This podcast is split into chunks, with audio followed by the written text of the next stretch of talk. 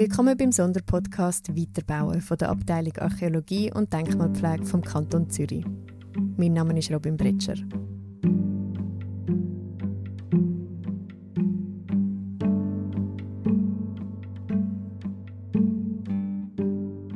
Seit 1994 gibt es in der Schweiz Denkmaltage.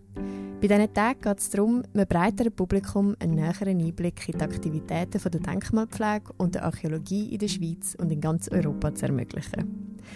Es gibt Führungen zu verschiedenen Themen, man kann Ausgrabungen besichtigen und es finden Veranstaltungen an verschiedenen Orten von grossem kulturhistorischem Interesse statt. Letztes Jahr haben in der Schweiz über 1000 Führungen und Gespräche zum Thema Farben stattgefunden. Wie wir alle wissen, sieht die Welt das Jahr etwas anders aus. Mit der Ausbreitung des Coronavirus ist man sich lange nicht sicher gewesen, ob und wie man die Denkmaltage 2020 kann umsetzen kann. Und mehrere Kantone haben sie darum abgesagt. Nicht so im Kanton Zürich.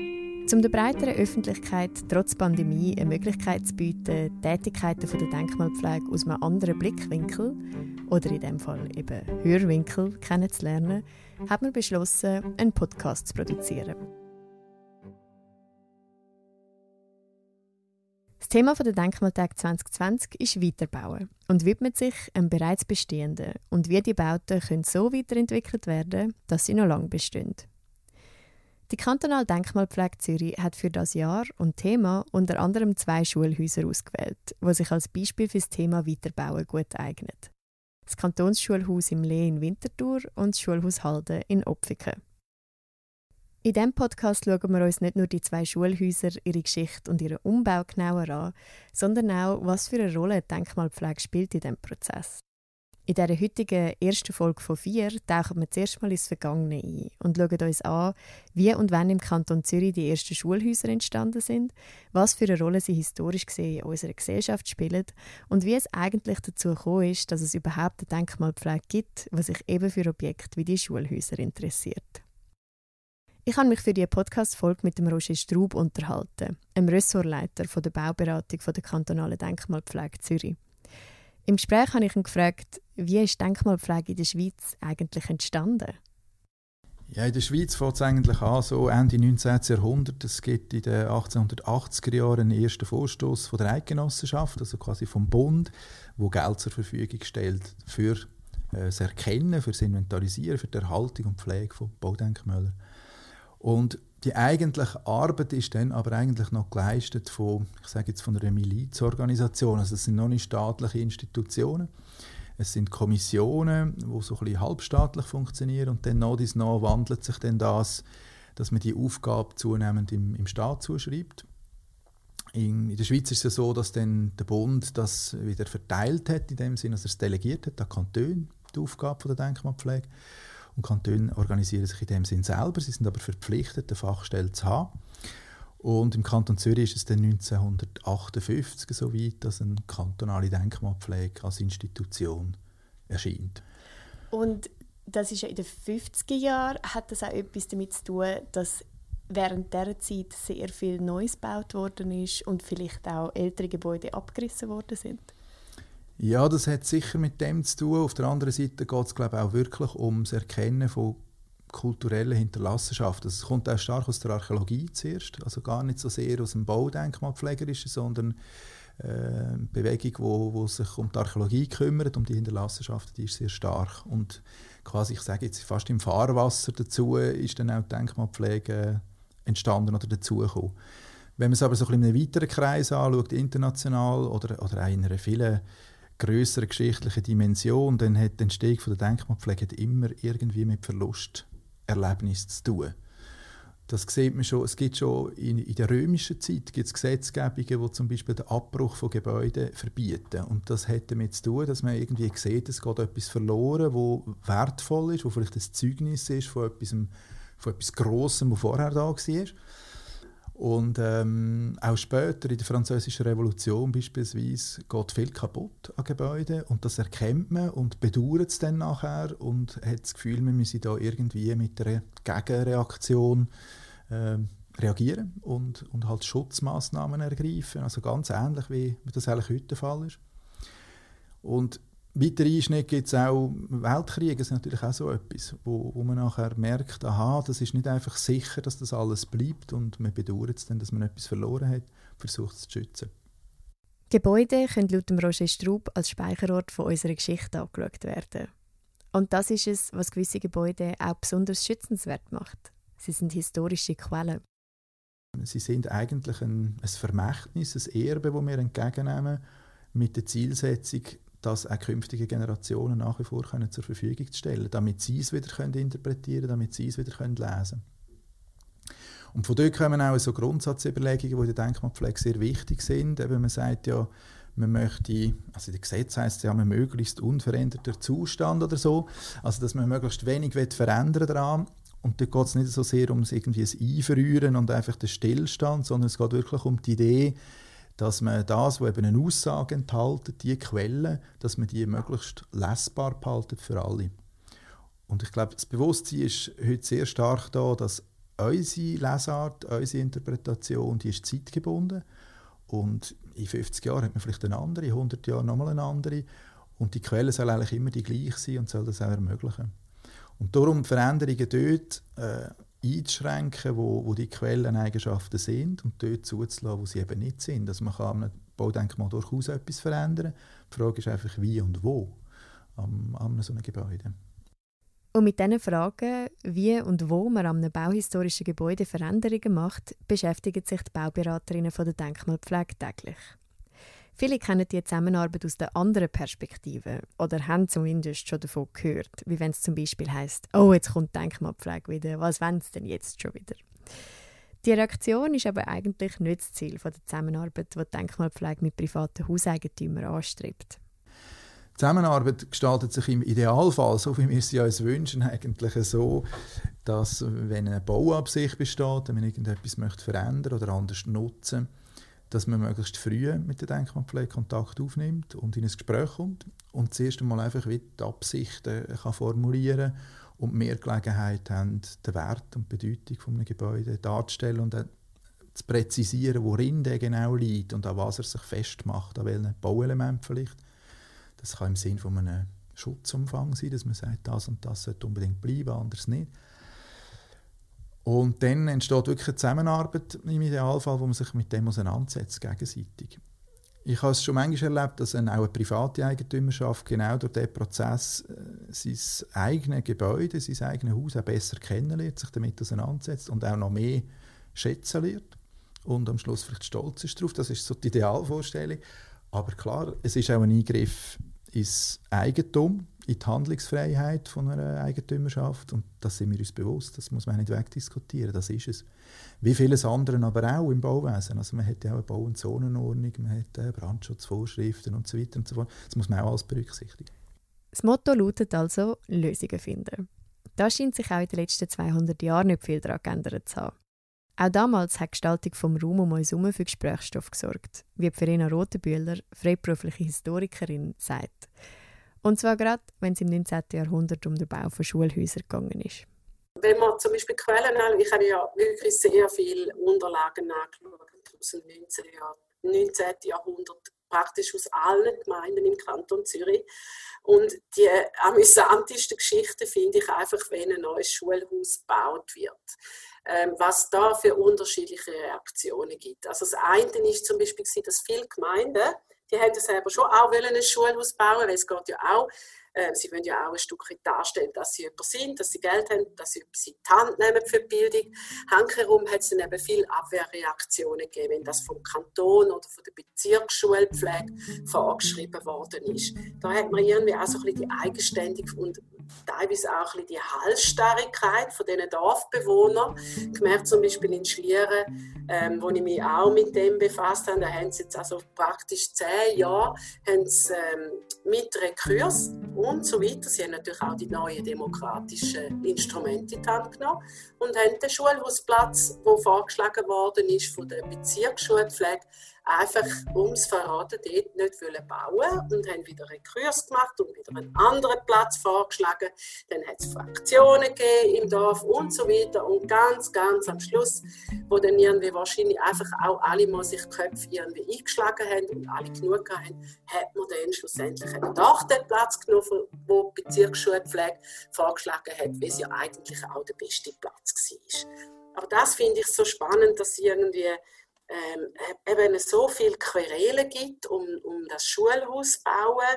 Dann, was auch noch so etwas ist, wenn man mehr in Landgemeinden, wenn ich dort entdeckt habe, das ist, wenn, das sind ja dann teilweise größere Schulgemeinden, das sind ja kleine Dörfer, die sich zusammenschliessen zu Schulgemeinden und dann geht es darum, dass man ein neues Schulhaus baut.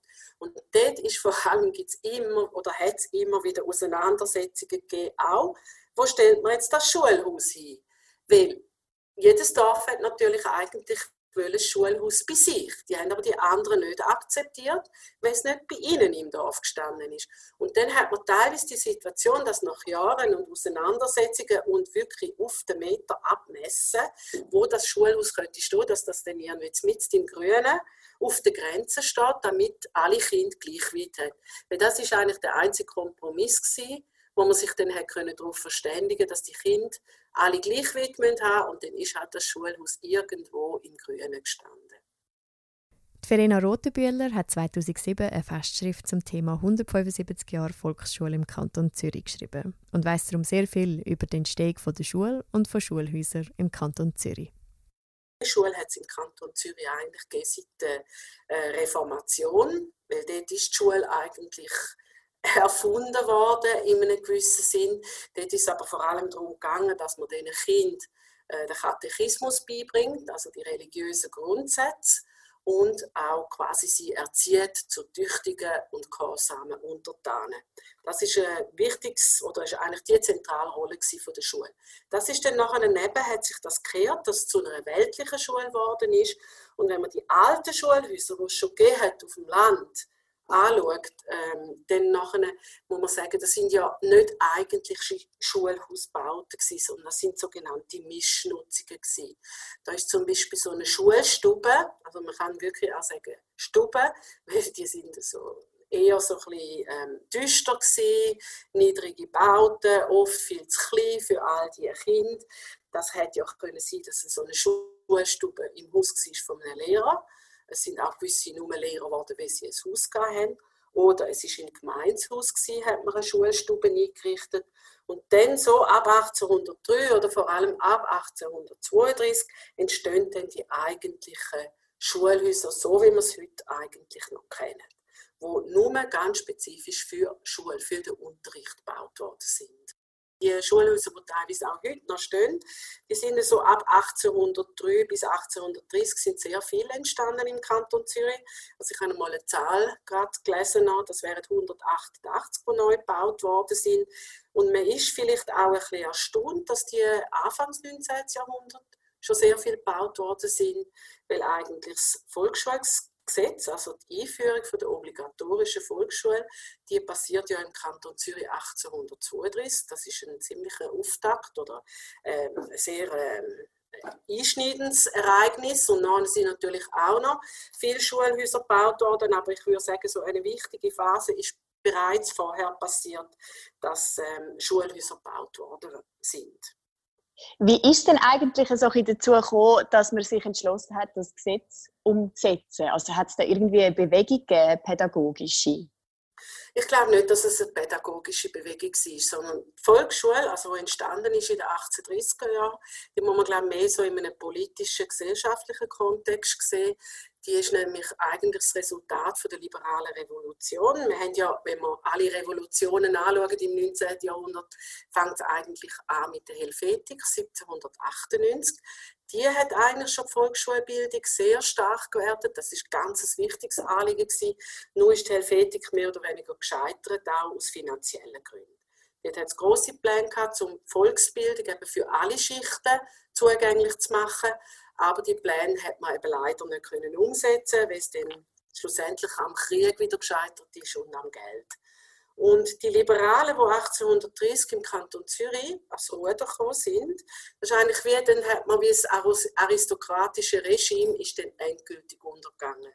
Weil nach der Helvetik hat es ja nochmal ein Revival gegeben von den Konservativen und das Rad von der Zeit hat man nochmal zurückdrehen. Ab 1830 sind dann die Aristokratenzöpfe endgültig abgeschnitten worden und Bildung ist für die Liberalen, also für die Liberalbewegung, das ist vor allem so das aufstrebende Bürgertum vom Land vor allem, nicht aus der Stadt. Die Stadt die Städter sind konservative gewesen, aber die Liberale, das Bildungsbürgertum, das Wirtschaftsbürgertum hat natürlich Bildung für sich und für ihre Kinder extrem hoch gewertet. Und man ist heute eigentlich erstaunt, oder es, es erstaunt einem, wenn man dann so schaut, das Programm von den Liberalen, da gibt es natürlich viele wirtschaftliche Sachen auch, aber eben, dass die Bildung so hoch gewertet wird. Aber es ist ganz klar gewesen, während Bildung früher oder eher ein Privileg war von den aristokratischen Schichten, von den städtischen Schichten, hat man jetzt wollen, dass auch die eigenen Kinder, Mädchen und Buben, äh, Ausbildung machen können, die für alle zugänglich ist und nachher auch einen Beruf ergreifen. Die bürgerliche Revolution, die den Ausbau des Schulsystems angestrebt hat, ist also stark von den Industriellen, die ihre Fabriken vor allem auf dem Land und nicht in der Stadt hatten, vorangetrieben worden. Man hat schließlich nicht nur wirtschaftliche Freiheit von der Stadt willen, sondern auch politische Mitspracherecht und eine gute Ausbildung für die nächste Generation. Entsprechend hat man mit diesen Schulhäusern gegen auch ein gewisses Bild projizieren. In dieser Hinsicht hat es dann zwischen Stadt und Land aber Unterschiede gegeben. Die Schulhäuser, man muss vielleicht ein bisschen unterscheiden. Also die Volksschulhäuser, die sind auf dem Land, die, die so im 19. Jahrhundert entstanden sind, die sind ähm, jetzt nicht so abweisend oder so quasi wie Machtdemonstrationen. Die sind wirklich schon herrschaftlich, kann man sagen, verkörperter Staat. Also es ist ein staatlicher Bau, das, kommt, das sieht man sehr gut. Aber sie sind nicht so monumental, würde ich sagen, die früheren auf dem Dorf, wie es denn zum Beispiel halt in der Stadt entstanden sind. Und es kommt auch ein bisschen darauf an, ist es eine Volksschule oder ist es eine Mittelschule. Und ähm, wenn man die Landschulhäuser anschaut, man kann ja zum Beispiel ins Wieland oder so, sind die ja auch tendenziell nach diesen Musterplänen gemacht worden, aber sie haben also sie verkörpern den Staat, aber sie haben nicht so, einen, so eine Ballastmentalität, wie sie dann natürlich in der Stadt Zürich zum Beispiel um 1900 entstanden sind. Also zum Beispiel das Kernschulhaus, das sind, das sind Riesenbauten, wo, ähm, wo in eine Stadt passt, wo man auf dem Land dann eigentlich nicht findet. Man hat eben in der Stadt auch andere finanzielle Möglichkeiten gehabt, auch einen anderen Anspruch. Und darum sind dann dort die Schulpaläste, würde ich meinen, sind dann vor allem in der Stadt entstanden. Und auf dem Land sind das ein bisschen bescheidenere Bauten, ähm, die nicht so großartig geworden sind wie jetzt in einer Stadt Zürich. Oder wie in einer Stadt Winterthur, wo in den 1920er Jahren von den Brüdern Pfister das Schulhaus im Lee gebaut worden ist. Ja, der Bau ist ja noch interessant, weil er irgendwo so dazwischen steht, zwischen einem repräsentativen Anspruch, noch so ein bisschen im Sinn vom 19. Jahrhunderts. Es ist ja so ein bisschen wie eine Schlossanlage, oder? mit Rampen und Aufgängen und symmetrisch und so weiter. Und gleichzeitig spürt man schon, dass das Moderne ist schon da. Also die Gedanken, wo, wo die Moderne gebracht in die Architektur, die Klarheit, die Reduziertheit, äh, die spürt man. Und die haben das irgendwie zusammengebracht und wie so, wie soll ich sagen, mehrheitsfähig gemacht in der Schweiz jetzt insbesondere oder in Winterthur, wo man vielleicht nicht einen radikalen, radikal modernen Schulhausbau herstellen über das Schulhaus im Lee und seine spezielle Architektur reden wir in der nächsten Folge dann noch ausführlicher. Fest steht aber, dass es schon einen Grund gibt, warum Schulhäuser für Denkmalpflege und für uns als Gesellschaft interessant sind. Also ich finde Schulhäuser, wenn ich jetzt wirklich nur das ähm, anschaue, jetzt mal ähm, von außen von der Architektur und so weiter, ähm, dann verkörpern, also für mich als Historikerin sind das wirklich Ausdruck eben von, der, von diesen Bildungsanstrengungen von der bürgerlichen Gesellschaft. Also sie sind eigentlich ein Spiegel von einer gesellschaftlichen Entwicklung. Sie stellen etwas dar, nämlich die Einführung von der Schulpflicht oder überhaupt, dass man in der in der Schweiz ähm, versucht oder das auch gemacht hat, nämlich die Schulbildung zu forcieren.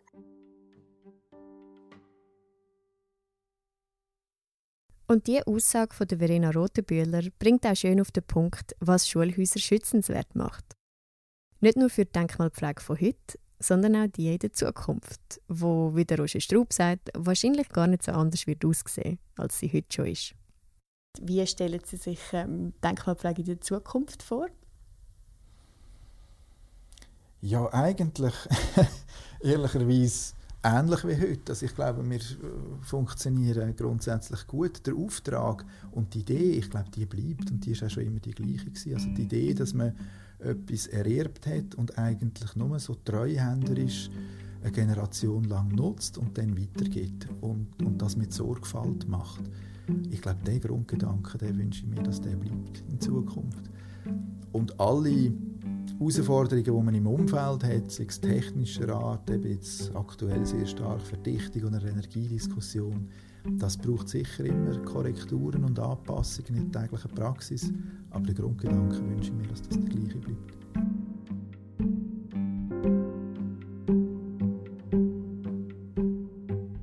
Das war für diese Folge.